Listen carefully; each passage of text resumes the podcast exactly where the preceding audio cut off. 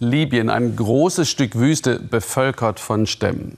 Libyen ist Schauplatz und Folie eines Stellvertreterkriegs, in dem mittlere und große Mächte mitpokern, denn da geht es um Öl, Gas, um Kampf gegen Terrorgruppen und darum, wer den Flüchtlingsstrom nach Europa kontrollieren und damit Druck ausüben kann. Eine der wichtigsten Routen aus Afrika nach Europa führt durch Libyen.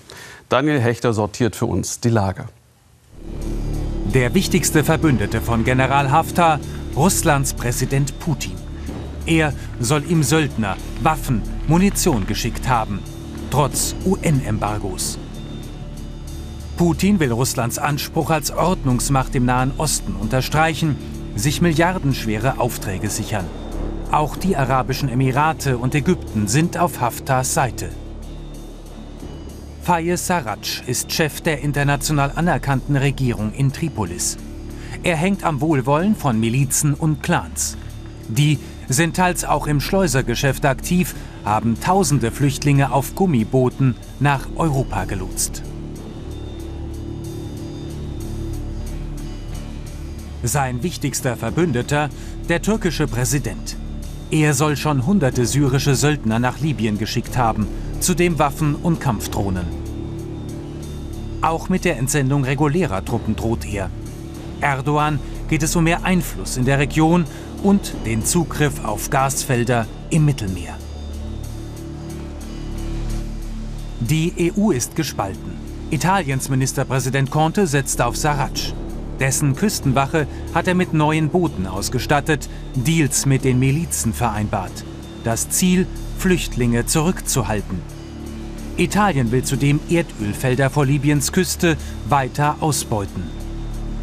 Frankreichs Präsident Macron. Auch er hofft auf lukrative Aufträge für seine Energiekonzerne. Er allerdings liebäugelt mit Haftar.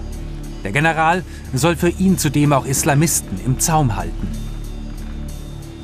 Kanzlerin Merkel will die widerstreitenden Interessen in Berlin zusammenführen, die Rolle Europas stärken.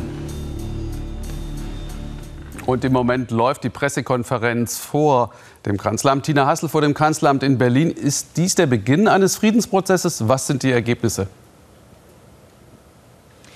Ja, man kann sagen, äh, Angela Merkel hat sich sozusagen als Krisenkanzlerin zurückgemeldet auf der großen Bühne. Sie hat äh, müde, aber sichtlich erleichtert allen Teilnehmern gedankt für die konstruktiven Gespräche. Und man hat sich anscheinend wirklich darauf geeinigt, jetzt das Waffenembargo ernst zu meinen, es äh, durchzusetzen und auch bei Verstößen dagegen sogar Sanktionen zu ähm, verleihen. Das ist jetzt das, was gerade verkündet wird auf der Presse. Pressekonferenz. Aber das ist natürlich etwas, was auch umgesetzt und durchgesetzt werden muss.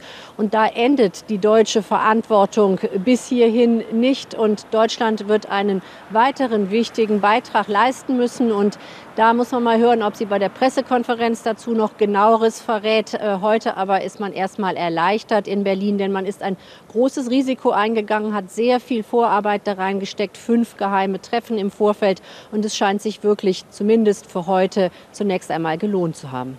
Ein Erfolg für die Kanzlerin und den Außenminister. Danke, Tina Hassel, nach Berlin.